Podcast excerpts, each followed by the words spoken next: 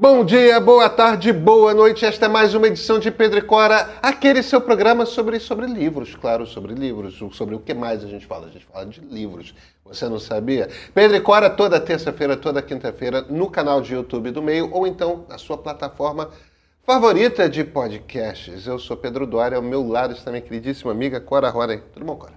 Tudo bem, Pedrinho, tudo bem. Temos uma convidada hoje, não é isso? Ilustríssima. Ilustríssima, ilustríssima convidada, filha de uma família ilustríssima, né? Mãe Nara Leão, pai Cacá Diegues.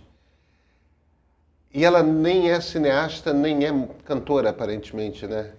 Bem, cineasta ela foi. Cineasta a pessoa nunca deixa de ser. É, não eu sei, acho. eu nunca fui, né? Então, você acha que não? Acho que não. Mas nós vamos falar fundamentalmente de livros. Nós vamos falar com a editora Isabel Diegues com a editora Isabel Diegues, da Cobalgó. Vem com a gente.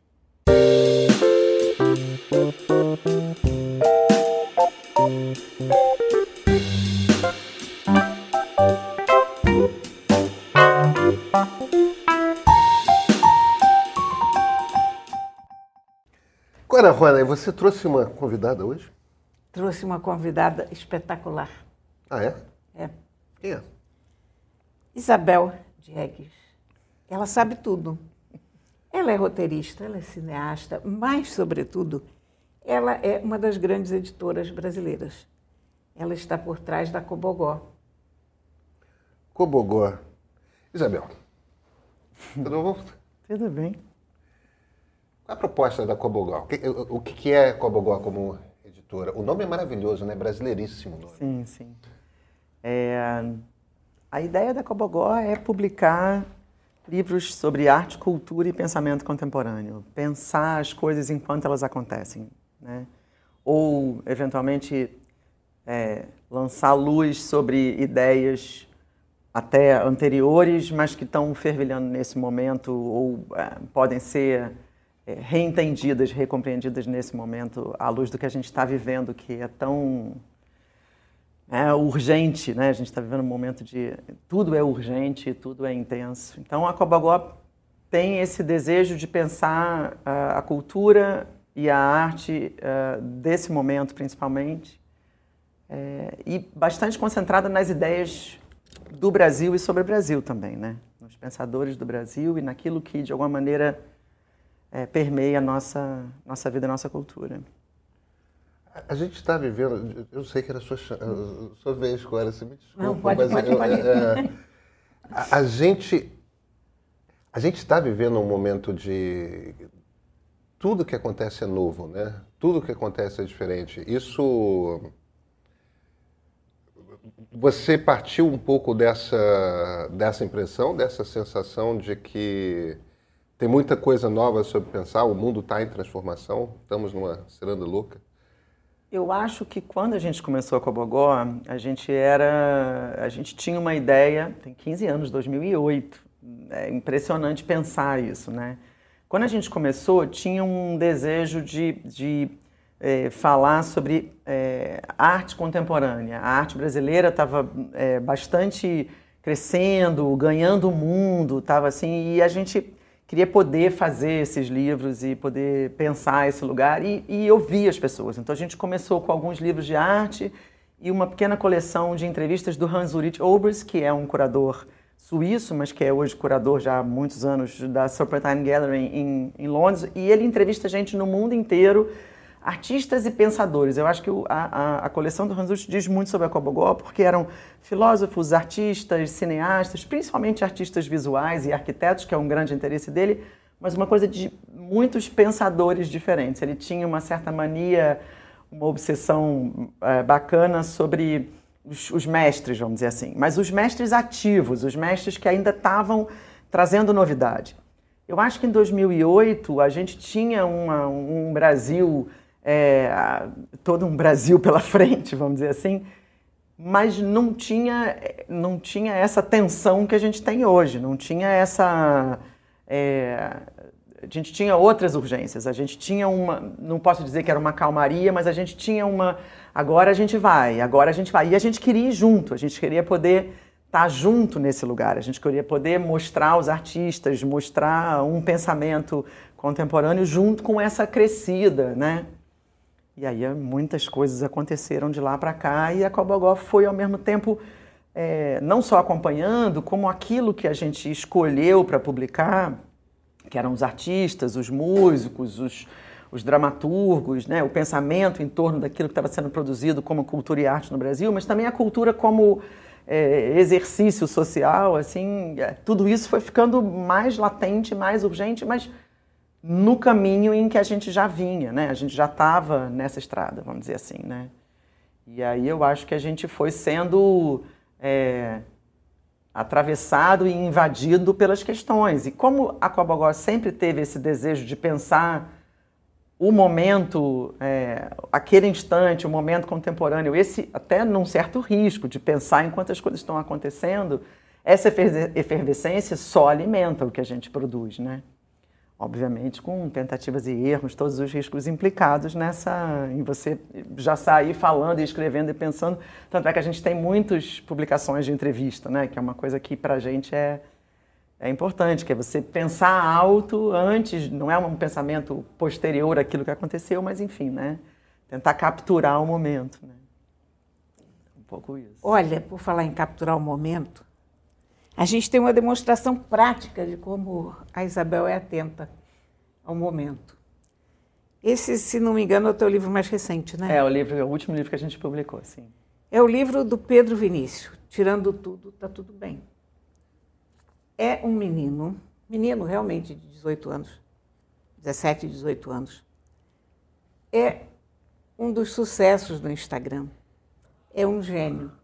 E está aqui em formato de livro. Quer dizer, é, é uma coisa interessante quando você pega uma editora, sobretudo uma editora de arte, uma editora de alta cultura, de uma certa maneira, com raízes na academia também, mas que consegue ter essa visão de que, olha, tem um guri lá no, no Instagram fazendo um negócio fora do comum. Eu acho que você descobriu o Pedro Vinícius antes do Pedro Vinícius descobrir que ele era ele. Né? Me conta não. disso. O Pedro, eu acho que ele também tem muito a ver com a gente no sentido de que é, a gente acha divertido, além de importante, a ideia de cruzar né, o que você chamou de alta cultura, com cultura popular, enfim, eu sou muito ligado à cultura popular, à cultura popular brasileira, tanto uma cultura pop como uma cultura, é, enfim, mais tradicional, seja o que for. E o Pedro, de repente, quando eu descobri o Pedro, meio um ou outro amigo começou a repostar e eu fui atrás no entusiasmo daquele desespero no meio da pandemia, que ele começa no dia 1 de janeiro de 2021. Então, estava todo mundo ainda já um pouquinho, narizinho um pouquinho para fora, entendendo que por aí a coisa estava se resolvendo, ainda que aqui não tivesse. E aí ele começa a postar sobre as neuroses, as aflições, as agonias do mundo contemporâneo, que na pandemia e no nosso caso ainda com toda a situação política que a gente estava vivendo, ficar mais radicalizado ainda, eu fiquei louca com ele. Eu comecei a comentar ali nas coisas dele e ele rapidamente me respondeu. E aí eu fiquei num papinho com ele falei, gente, tem que fazer um livro disso. E ao mesmo tempo tem uma certa maluquice de você pegar uma coisa que já está na internet, que já está lá, que todo mundo tem acesso, quem quiser, e dizer, não, vamos fazer disso um livro. Porque eu achava que ia ser bacana você ter o seu livrinho, fazer dele um, um xinguezinho que você abre ali e vê aleatoriamente uma coisa. Porque eh, quando eu muitas vezes abria o meu Instagram e dava de cara com o Pedro, eu ria e dava uma aliviada assim, tipo, ai, não estou sozinha nessa maluquice, estou aqui com ele. E aí eu fui atrás dele e aí ele, eu falei, ai, queria muito fazer esse livro, que maneiro isso, vamos fazer. E aí ele falou, adoro a Cobogó. Eu falei, como adoro a Cobogó? O menino tinha 16 anos, ele é de Garanhuns, no Pernambuco, no sertão de Pernambuco, uma cidade grande, mas enfim, então um garoto, né? Não, adoro a Cobogó porque eu adoro o Tunga. E aí a gente começou a conversar, a falar para lá e para cá. E eu abri um diálogo com a Luísa Duarte, que é crítica de arte, falando sobre ele, porque ele começou a perguntar coisas sobre os artistas. Aí eu mandei uns livros para ele a gente começou uma farra de comunicação. Mandei uns livros de arte para ele, a gente ficava lá. E aí eu entendi que na verdade o que a gente queria era ele ele tem esse esse essa verve, enfim. Eu, eu não sabia que ele era um menino de, de 16 anos na época, 17 agora. Falei, ah, isso é uma, uma pessoa madura que está aqui fazendo um personagem meio neurótico e tal. Depois quando eu descobri que era um menino, eu falei, bom, ele deve morar com cinco tias, três irmãs, deve ser um monte de mulher doida em volta dele falando coisas. E não era isso, era observação do mundo. Ele é um nerdzinho que está na internet, vê aqui, vê ali, tarará. Super culto, sabe tudo, conhece os artistas, vê os filmes. E aí você fala uma coisa, daqui a pouco ele entrou e já sabe tudo sobre aquele assunto. Eu fiquei seduzida por ele, porque ele não é. Ele não acerta na mosca nas coisas que ele fala à toa, ele está ligadíssimo no mundo no que está acontecendo, né? E aí eu trouxe ele para o livro, que eu acho que a minha vontade era ter um Pedro Vinícius para mim, entendeu? Que eu pudesse ficar ali abraçadinha com ele no meio daquela maluquice toda. E ele é muito, muito fenomenal. É uma coisa engraçada, eu estava folheando pouco antes de começar a gravação, estava começando, é, é, cada página é um, é um cartoon, né? E uhum. com um, dizer qualquer. Não tem nenhum clichê, eu não sei se eu era capaz de parecer sábio aos 17 anos sem lançar mão de muitos clichês. Mas tudo tem alguma brincadeira, alguma originalidade, alguma coisa de uma observação um pouco mais arguta, né? Uma... É, não, ele é impressionante, ele é uma inteligência, assim. É a gente fez uma mesa dele com a Laerte. Ele é louco pela Laerte, foi ele que me sugeriu trazer a Laerte para fazer a quarta capa. Eu falei, mas a Laerte conhece seu trabalho? Conhece? A Laerte nem conhecia. Eu mandei, ela falou, não, tudo bem, deixa eu ver quem é esse menino. Curiosa, claro. No que eu mandei, ela falou, vou fazer. Eu falei, ótimo. Aí na mesa, ela veio fazer a mesa que a gente fez de lançamento em São Paulo. E na mesa ela ficava perguntando várias coisas para ela. Assim, eu vim fazer essa mesa, eu quero conhecer essa pessoa, eu quero saber quem é esse menino. E aí é isso, porque é muito instigante, assim, como ele tem essa percepção da, da gente, né? Tem, eu estou viciada numa, numa, numa das charges dele que diz, não vê uma, uma vergonha, já quer passar. Eu, eu fico totalmente... Aí tem uma outra que eu adoro, que ele fala, ah, semana que vem foi muito cansativa. E aí tem uns bonequinhos muito simples. E não é um desenho com dizer, são ideias que ele ilustra para derrubar a gente na ideia, né? É, para a gente se desarmar junto com a, o desenho é que desarma, mas são essas eu ideias. Acho que, eu acho que o né? estilo dele é absolutamente original e pessoal. Muito. Ele, ele, ele conseguiu criar um estilo, isso não é uma coisa simples. Quando você vê uma coisa dele, antes de você ler, antes de você prestar atenção, você já sabe que é dele. É, claro. É uma, claro. é uma coisa muito inusitada isso. Eu gosto muito daquele que o segredo da vida é beleza e paciência. Se der certo, beleza. Se não der, paciência. Uma coisa assim provavelmente está mais bem enunciado por ele do que. Mas é sempre simples, que eu me lembrei, mas... que você se entrega ao que você ouve. Porque é isso, dá aquela, ah, não estou sozinho, estou aqui, né? É o próprio bom. título, né? Tirando tudo, está tudo bem. é, o Brasil de hoje é isso. Exatamente. Tirando tudo, está tudo bem. Mas, mas, tem um pé ali no, no, naquela arte popular nordestina, né? No, nos repentes, nos. No, no, não tem um pouco? Ou tô... Acho que não. Engraçado, talvez tenha, mas eu, eu não percebi isso não. Eu acho que tem uma coisa. Nas estilografuras? Eu acho que nas... não, acho que tem mais a ver com meme mesmo. Hum, pode ser. Pode tem ser. a ver com meme, mas tem a ver com eu acho que tem a ver com uma coisa de, de uma, uma percepção do coletivo, assim, que é muito aguçada, acima muito. de tudo. Né? Tem uma outra que eu adoro, que são duas portas, ele diz... É, terapia, mudar o cabelo. E tem 200 pessoas entrando numa portinha para mudar o cabelo. É muito simples, na verdade, é só irresistível, né? Enfim, é muito bom. Uma editora voltada para a arte brasileira, para a cultura brasileira. Vocês são movidos a alguma alguma ideia que unifique? Tem alguma, não digo teoria, mas alguma alguma direção geral de o que, que é o que seria boa arte brasileira, boa cultura brasileira? É, não, a gente não, a gente não, a gente na verdade atira para todos os lados que nos interessam, né? Então a gente tem desde livros com artistas, né, na parte de artes visuais, com artistas muito jovens, até a gente, durante um período, fez uma coletânea de um, pintores em atividade, podiam ser de 25 anos ou de 80 anos, depois uh, fotógrafos em atividade, né, chamava um, uh, pintura, uh, pintura na arte brasileira, fotografia na arte brasileira, um pouco o que está sendo feito, né?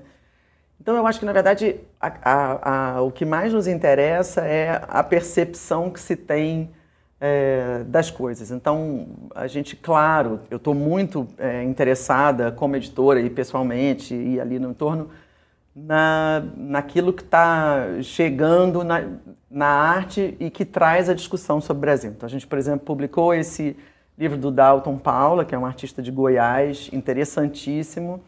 É, esse, esse, livro aqui, ó. Que já vem é, enfim, trabalhando há muitos anos, etc. Mas com tudo que nos últimos anos explodiu, vamos dizer assim, o interesse pelo trabalho dele e eu estava interessadíssima em pensar sobre ele, produzir reflexão sobre ele, convidar pessoas para falar sobre. Chamei a Lília para escrever esse livro com ele e ele faz muitas coisas, dentre elas, uma parte importante da obra dele são pinturas, retratos de personagens históricos, ou não, mas muitos personagens históricos, pensando o lugar é, do negro e da cultura afrodescendente no Brasil e etc. Então, eu estou interessada em lançar luz sobre coisas que sejam é, boas e instigantes e é, potentes, né, vamos dizer assim. Mas não tem uma temática, não tem o que é bom ou o que é ruim. Eu acho que tem uma coisa de uma experiência, assim, né, e de um encantamento também, porque a gente vai se envolvendo. Eu vejo muitas exposições, eu vejo muitas pessoas, eu converso, eu tenho os meus colaboradores, até porque a gente faz teatro, música, artes visuais, cinema, é, ciências sociais. Eu não entendo de tudo isso, claro. Eu tenho os meus parceiros e os meus interlocutores é, com quem eu converso e fico aprendendo. Muitas vezes a gente faz livros que a gente quer saber mais sobre aquilo, né? E a gente vai desdobrando nessas, nesses assuntos e nesses caminhos e nesses autores para descobrir coisas, né? E principalmente para trazer coisas que a gente acha que são importantes de estarem aí, que as pessoas deviam. Isso aqui é muito legal, quero que mais gente leia isso, quero que mais gente possa conhecer esse negócio, esse autor, essa ideia, né? Ou esse artista, enfim. Essa é, quando você tem uma editora tão focada no país, na cultura do país, ela funciona quase como um comentário vivo sobre aquele momento. É. Quer dizer, você faz um recorte do tempo da cultura de um país através do trabalho de uma editora como a Cobogó. Por exemplo, aqui vou fazer trazer um outro. É, tem essa série que eu acho maravilhosa. Que é, é do livro do disco, né? É, que é, é uma série bem histórica, de alguma maneira. Exatamente. Né? Essa, é, essa é uma série daquelas clássica já, né? Hum. E todo mundo que gosta de música conhece. Essa, essa por exemplo, não é sobre aquilo que está acontecendo agora. É, é sobre como. É uma reflexão. Como a música. É, a gente começou publicando, inclusive, livros de discos estrangeiros, cada livro é um disco, livros estrangeiros e nacionais, mas as pessoas não se interessavam pelos estrangeiros. E como eu adoro música brasileira, a gente foi desdobrando para mais música brasileira. E aí, na verdade, é como grandes discos da música, é, de alguma maneira, influenciaram ou uh, mudaram a música brasileira.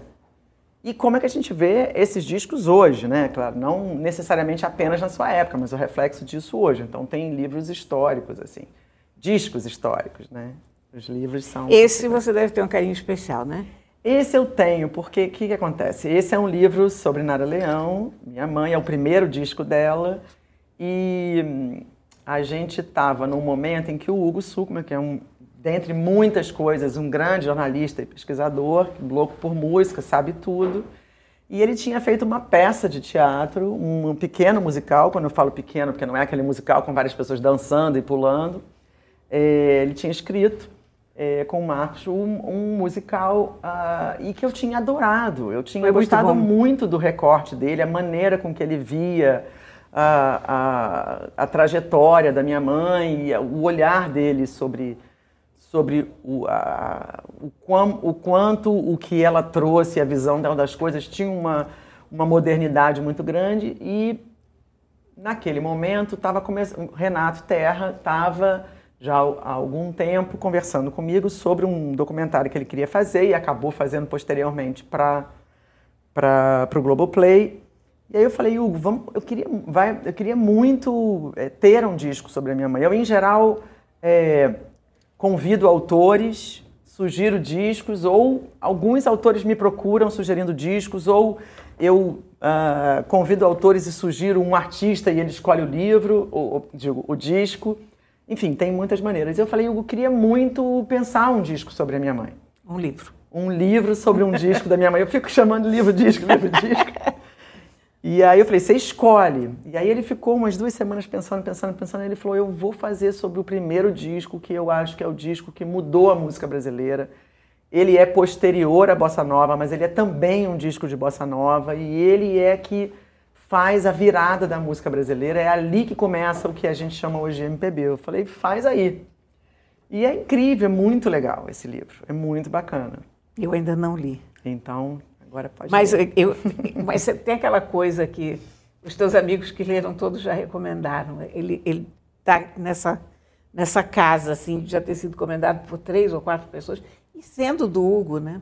Não é, precisa nem é. recomendação a gente fez uma, uma mesa. A gente gosta muito de fazer essas mesas de conversa, não só em lançamento, mas a gente fica inventando os eventos, porque a gente gosta de se encontrar e ficar falando sobre os livros que a gente publica. A gente tem essa mania. E aí, no ano passado, no final do ano, a gente fez uma mesa, eram três autores de, de livros do disco. E aí eles não queriam terminar a mesa, porque são pessoas muito entusiastas. Em geral, o autor é um grande admirador daquele disco. Ele não é uma pessoa que tem um distanciamento necessariamente muitos desses livros são discos, são livros um pouco apaixonados pelos discos, né? E aí os autores ficavam discutindo e trazendo quase fofoquinha, assim, conversa. Não, é isso, e fulano que conheceu fulano. Não, mas fulano encontrou Beltrano antes.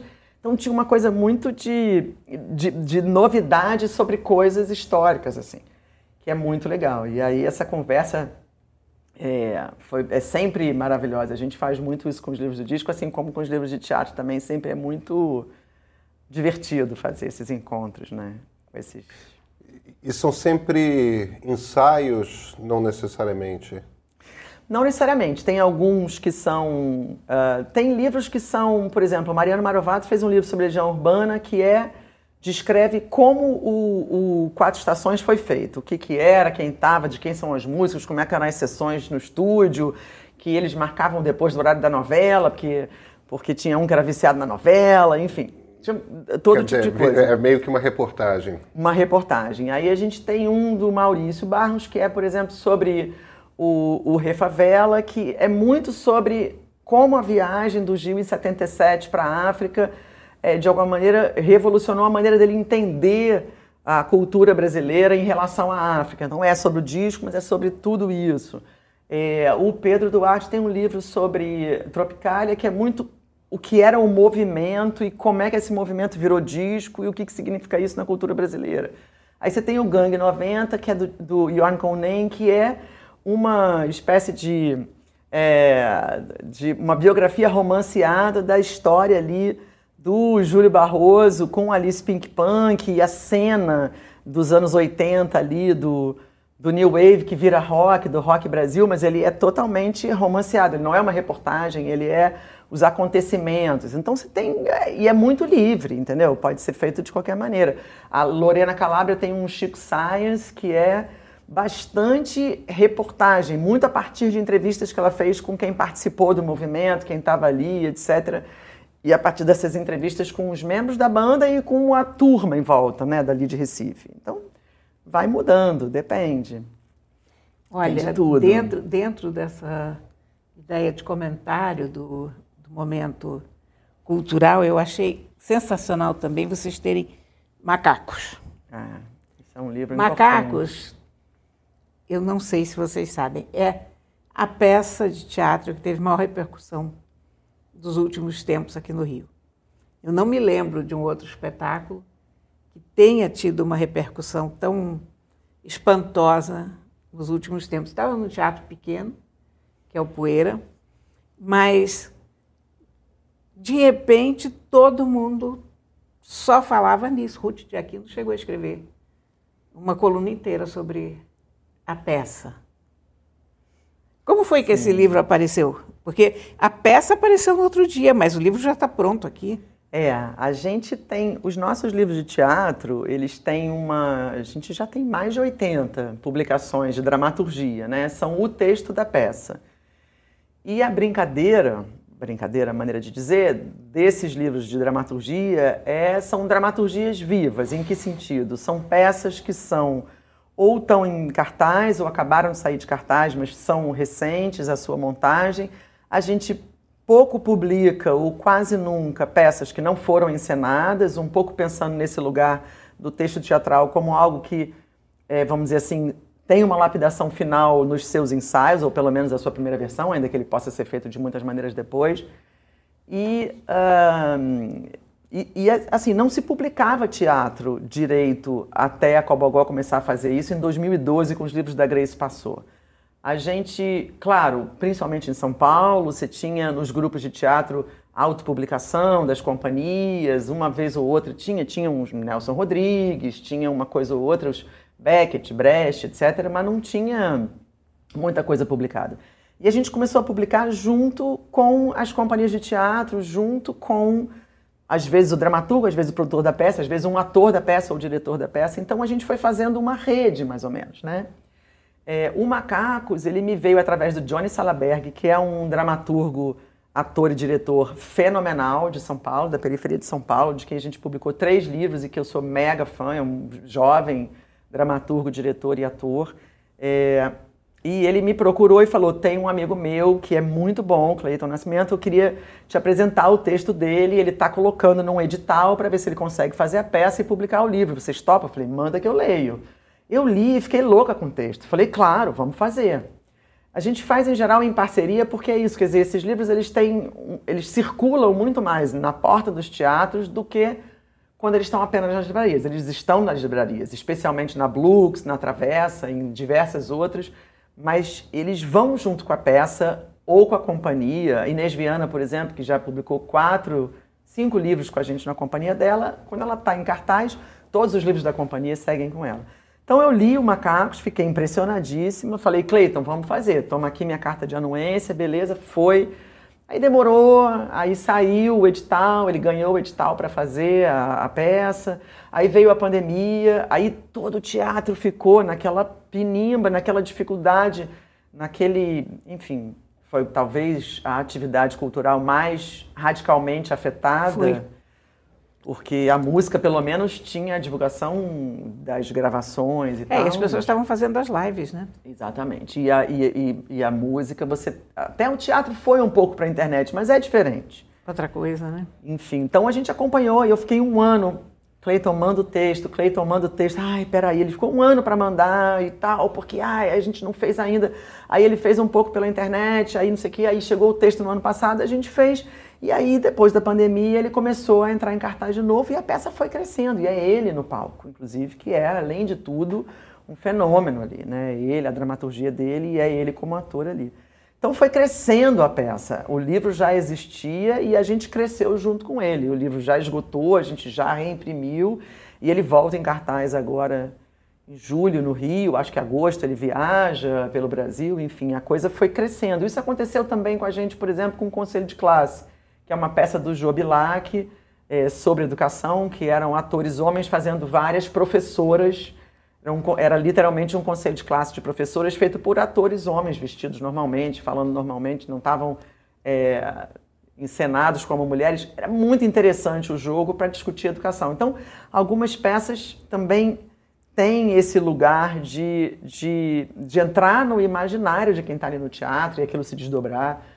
Mata Teu Pai, da Grace Passou também, que a Inês Viana fez essa montagem, que era a Débora Lan como atriz e um coro de, de senhoras.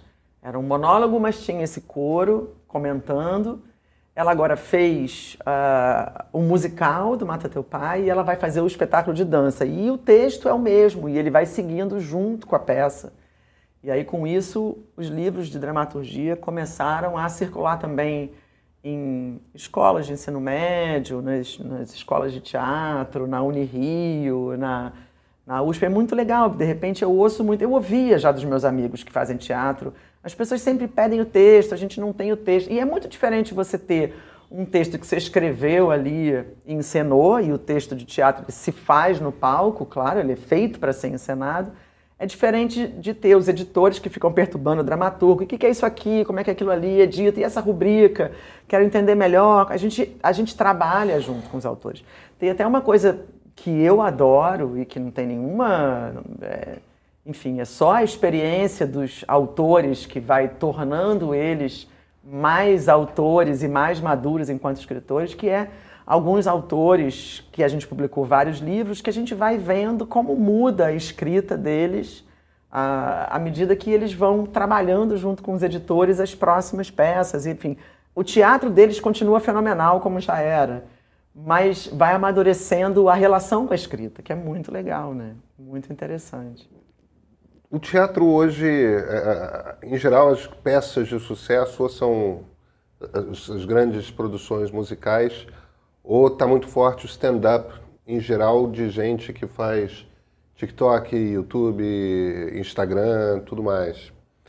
É, eu não sei se disco existe mais. Eu, eu tenho dúvida se disco ainda existe ou, ou não. Existem os LPs, mas eu vejo com muita frequência as pessoas comprarem LPs antigos. Ah, você está é, é, voltando àquela pergunta do, é, não, do livro o ponto, do O ponto é, o, ao qual eu quero chegar é livros dedicados a discos, peças de teatro, artes plásticas, no momento em que a produção cultural está muito tomada e muito transformada pelo digital, pela, pela internet.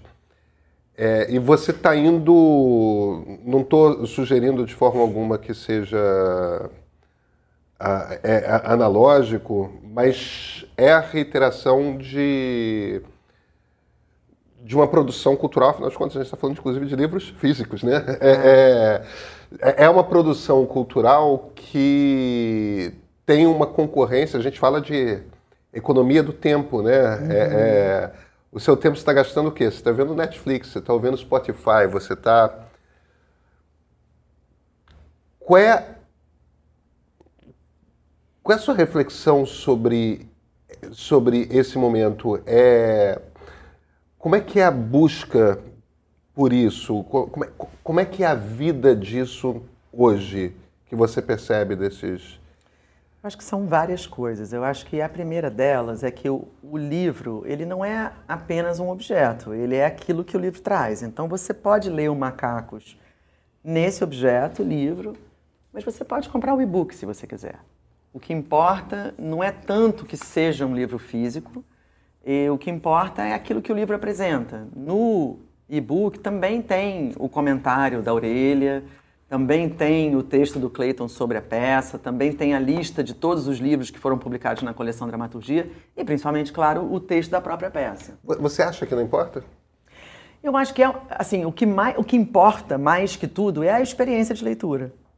E as pessoas têm experiências de leitura de maneiras diferentes. Quando eu comecei a fazer o livro de teatro, por exemplo, a minha, a, minha maior curiosidade, que é o que me impulsionou e assim um, um dos meus grandes interesses na literatura do teatro era justamente entender o quanto que o texto se bastava ou se a literatura dramática precisava da encenação.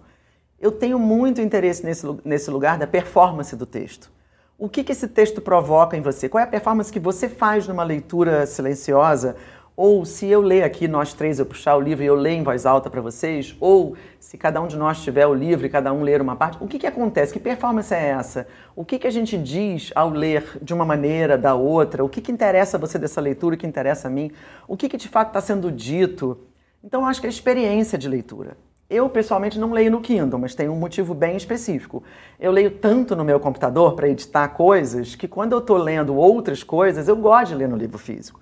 Mas eu não acho que seja melhor ou pior ler um livro físico. Eu gosto do livro físico. Mas isso não, não torna o livro físico melhor que o Kindle, por exemplo, ou do que ler no, no, no, no iPad, ou seja o que for. Eu acho que a experiência de leitura ela é uma coisa que, para além do objeto livro. Agora, eu também acho que de alguma maneira a nossa vida ela é tão a nossa rotina e tal ela é tão é, impalpável as relações elas são tão é, na mensagem do WhatsApp, na coisa que você vê, avulsa, etc., que as pessoas de alguma maneira gostam de ter aqueles objetos. Aquele livro que ela gosta, ela quer ter. Tem uma coisa objetiva que é o livro de imagem, a gente ainda não tem um e-book que tenha a qualidade de impressão, que tem o livro físico, enfim. Mas é, mas é uma questão de tempo também. Isso vai se resolver em termos de tecnologia. Isso não é propriamente um problema, é só. Então eu acho que, assim, quando surgiu a, a, o cinema, o teatro ia acabar. E não acabou, ele virou uma outra coisa. Talvez houvesse um teatro mega popular que não há mais, Sim e não, porque ainda tem um teatro super popular, você ainda tem salas imensas lotadas de gente. O disco não, elimin, não eliminou o concerto, a televisão não eliminou o cinema, a internet não eliminou nem a televisão nem o cinema. Agora, essas coisas se afetam, elas, elas de alguma maneira alimentam, tem uma onda de, de vai e volta.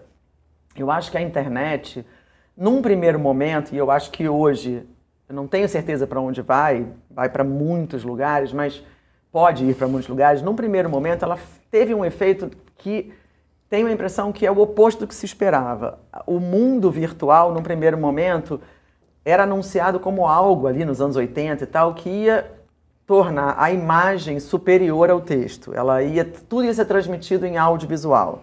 Né? Você tinha isso como uma, vamos dizer assim, uma, uma profecia. E de repente, a própria internet fez as pessoas voltarem para a escrita, para a palavra escrita. Pessoas, você vê hoje pessoas que, é, inclusive assim, eventualmente até mal alfabetizadas, que usam o texto do WhatsApp. Você passou a mandar mensagens por escrito, por e-mail, por WhatsApp, pelo que for, muito mais do que antes. Antes você falava no telefone. Claro que tem o áudio do celular, da mensagem do WhatsApp, que eu pessoalmente não gosto, mas tem um monte de gente que adora. Mas eu acho que as pessoas passaram a articular por escrito, mesmo em textos curtos, muito mais do que se anunciava que seria com esse mundo virtual. Então, isso já é um lugar interessante de se pensar. E aí eu acho que, na verdade, são experiências muito diversas.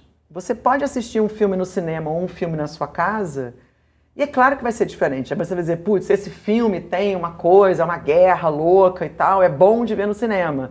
Mas é bom de ver numa televisão grande em casa também, comendo uma pipoca com o pé para cima.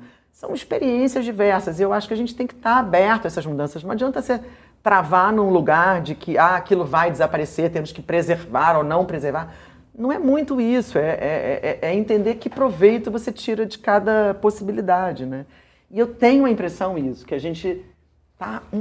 Eu, eu vejo que as pessoas estão afim de, de alguma maneira de, de. Esse aqui é meu, eu rabisco, esse aqui é meu, está na minha casa, eu empresto para você. Não, eu não empresto para você porque eu tenho medo de perder. Sabe, eu acho que tem ali. E o livro tem um fetiche, né? Isso é uma coisa que é sempre teve e ainda tem, né? Uma coisa muito. Eu, eu, eu leio muito no Kindle e tem uns livros que eu leio no Kindle que eu preciso comprar. Você tem isso, cara? Eu absolutamente tenho. Quer dizer, todo, todo livro que eu gosto muito no Kindle, eu acabo comprando é. em pessoa, digamos assim. Eu gosto muito da preguiça do Kindle, né? De você ter vontade de ler um livro e você pode ter instantaneamente. Eu é, adoro é, isso. É, uma coisa totalmente mimada, maravilhosa. Né? Você tá é, um botão, é, quero. Pá, eu quero e começo a ler em... 10 minutos. Entre descobrir que o livro existe e começar a ler... É menos que 10 é, minutos, é, Isabel. Dois, é, né? É, é. é passar o cartão de crédito. exatamente isso. Que já está no raio da Amazon, claro, né? exatamente. Não tem nem que botar senha nesse caso. Né? Exatamente. Né? Mas aí tem uma hora que tem certos livros que. E eu não sei nem. Se você me perguntar qual é o critério subjetivo, eu não sei te explicar qual é o critério, mas tem uns livros que. Eu mesmo, quando estou lendo em Kindle, às vezes tem livros muito. Eu, eu leio de noite na cama, sempre. Eu guardo duas, três horas, que às vezes são muito mais do que isso, só para ler antes, antes de dormir.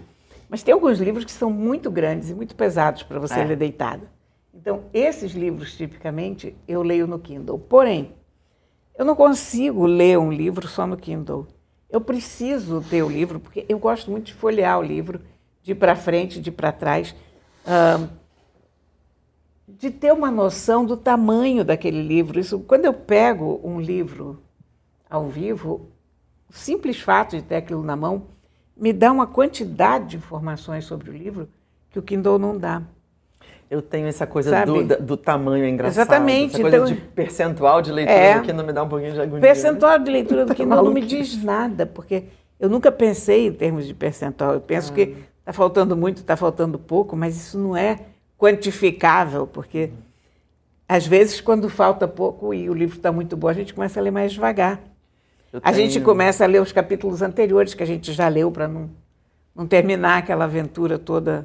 Eu às vezes levo dois, três dias, assim, com aquelas 20 páginas é, finais. Exatamente. Eu fico agarrada no livro, não quero largar. É ridículo. Isso me aconteceu com peitos e ovos agora. É? É, o. Você não eu, queria terminar? Eu não queria terminar e quando eu terminei eu recomecei a ler. É sempre uma possibilidade, claro. Eu não, eu não fui, eu não fui até o fim. Mas eu estava tão pouco preparada para abandonar o livro ah. que eu voltei às primeiras páginas, depois eu li um pouco pelo meio, assim, algumas partes que eu tinha particularmente gostado. Mas eu quero fazer uma pergunta para você, Diga. porque você falou que você passa o dia inteiro lendo no computador e a gente sempre tem essa ilusão, né? Ah, que trabalho maravilhoso que é o trabalho de um editor que passa o dia inteiro lendo. Quer dizer, ler para mim é um é uma maravilha, é um lazer. E a gente fica pensando, poxa, a pessoa ganha dinheiro lendo, que coisa extraordinária. Mas o editor é o grande filtro da sociedade. Qual é a percentagem de coisas que você lê que acabam realmente dando livro? Como é que está essa relação entre o que vale a pena e o que não vale a pena? Olha, é, vamos lá, tem algumas coisas. Uma é que eu passo o dia inteiro lendo, mas eu também faço muita conta. Eu faço muito orçamento, muita conta. Enfim, então eu, eu. Porque, enfim, é uma editora. É, a gente publica mais ou menos uns 25 livros por ano. E 80% desses livros, pelo menos, são livros que a gente desenvolve. Então, é, eu preciso fazer isso funcionar. Não é quando você tem um livro pronto, eu sei que esse livro tem 200 páginas, se eu traduzir vai custar tanto, parará, vai ser assim, vai ser assado. Quando você convida alguém para uh, escrever um livro sobre Beth Carvalho, por exemplo, você não sabe ainda se o livro vai ter 120 ou 250 páginas. E como é que você lida com isso? Então, eu leio, por exemplo, nos livros do disco, a gente, além de convidar autores e de ser procurado com alguns projetos de algumas pessoas, a gente é, também abre um pouco para receber coisas. Então, uma pessoa vai lá e manda uma, uma proposta de debate a respeito daquele livro. Aí você lê a proposta aí volta, aí vem o começo do livro, aí volta, aí vem o livro inteiro. Então eu fico lendo e relendo muitas vezes o mesmo livro e é, eu e as minhas editoras, claro, é, e é, trabalhando junto com os autores, que é uma coisa que eu gosto especialmente de fazer, que é um pouco fazer às vezes do ator daquele personagem que é o, o, o escritor. Quer dizer, eu leio com os olhos de qual é a melhor maneira de solucionar esse ou aquele nó, esse ou aquela questão, do, de que maneira aquele escritor faria, né? Como é que eu posso iluminar para ele os caminhos para que ele faça a sua maneira a solução para isso ou para aquilo. Às vezes não tem nada para você fazer, o livro já vem. O mesmo escritor às vezes traz um livro muito pronto ou menos pronto, vamos dizer assim. Então, é, eu leio muitas coisas que não têm muito a ver com a gente, porque a gente também não, publica, não publica romance, não publica contos. A gente está publicando agora esses livros de literatura ilustrada, mas esses são livros históricos que a gente ilustra um pouco é, é, puxando para o presente a partir e através dessas imagens, mas a gente lê Desculpa, a gente publica, é, enfim, ensaios, entrevistas, ensaios críticos, enfim, etc, etc. Então, uh, e, e, a nossa literatura, vamos dizer assim, a nossa ficção está na dramaturgia. Então, eu leio um monte de coisa. É, eu não sei dizer, assim, não sou. Eu, eu, eu tenho um pente fino que não é feito só por mim. A gente tem um conselho, as minhas editoras leem, eu tenho algumas pessoas que fazem leituras e trazem para mim já é, olha, isso aqui tem a ver com a editora, não tem, isso aqui pode, isso aqui não, não faz sentido, manda para não sei quem. Então, depende. E, e, alguns desses livros a gente constrói junto, né? Com os autores. Os livros de imagem, por exemplo, a gente desenha junto com os organizadores, ou às vezes diretamente com o artista. Eu acho que muita coisa é feita. Eu recebia milhares de originais há uns anos atrás e eu recebo muito menos hoje. Porque eu acho que as pessoas também entenderam que tipo de coisa que a gente publica. Então já não é, já não me mandam livro de poesia, por exemplo, que eu adoro, mas eu não publico. Ou não me mandam um romance, porque eu também eu, na minha leitura de prazer, eu leio muito mais romances do que leio outras coisas, porque eu adoro ler. Tenho uma certa obsessão por literatura contemporânea e literatura brasileira contemporânea. Eu gosto de ver o que essas pessoas estão, enfim, do que elas estão tratando, não sei o quê. É...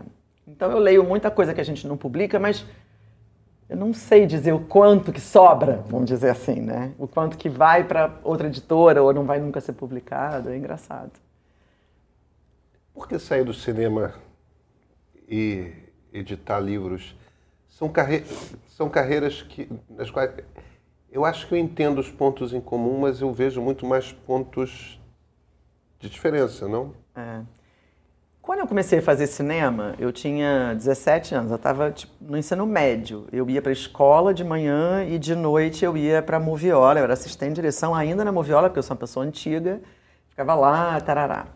E eu amava aquilo, achava aquilo fascinante, fiz vários curtas, é, trabalhei em diversos longas, de diretores incríveis, fui assistente de um monte de gente, virei assistente de direção de um monte de gente, fiz publicidade, videoclipe, tinha uma produtora, etc.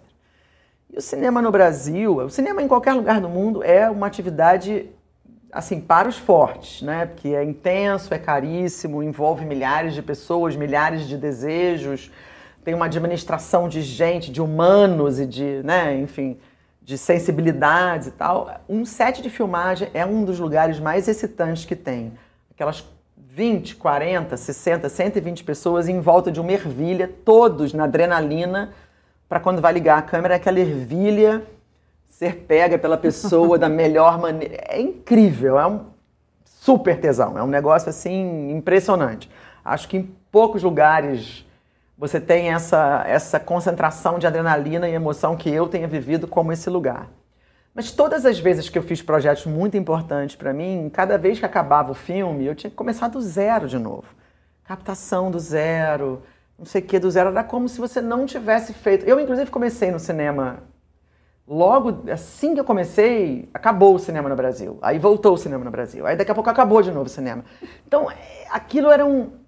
Aí eu, eu no meio do caminho, eu fiz um. Eu produzi um longa-metragem do Karim Ainuz com a Madame Satã, o primeiro filme dele. Foi incrível de fazer, porque além de ter toda essa situação que já é maravilhosa, eram pessoas da minha geração, eram pessoas jovens, era incrível.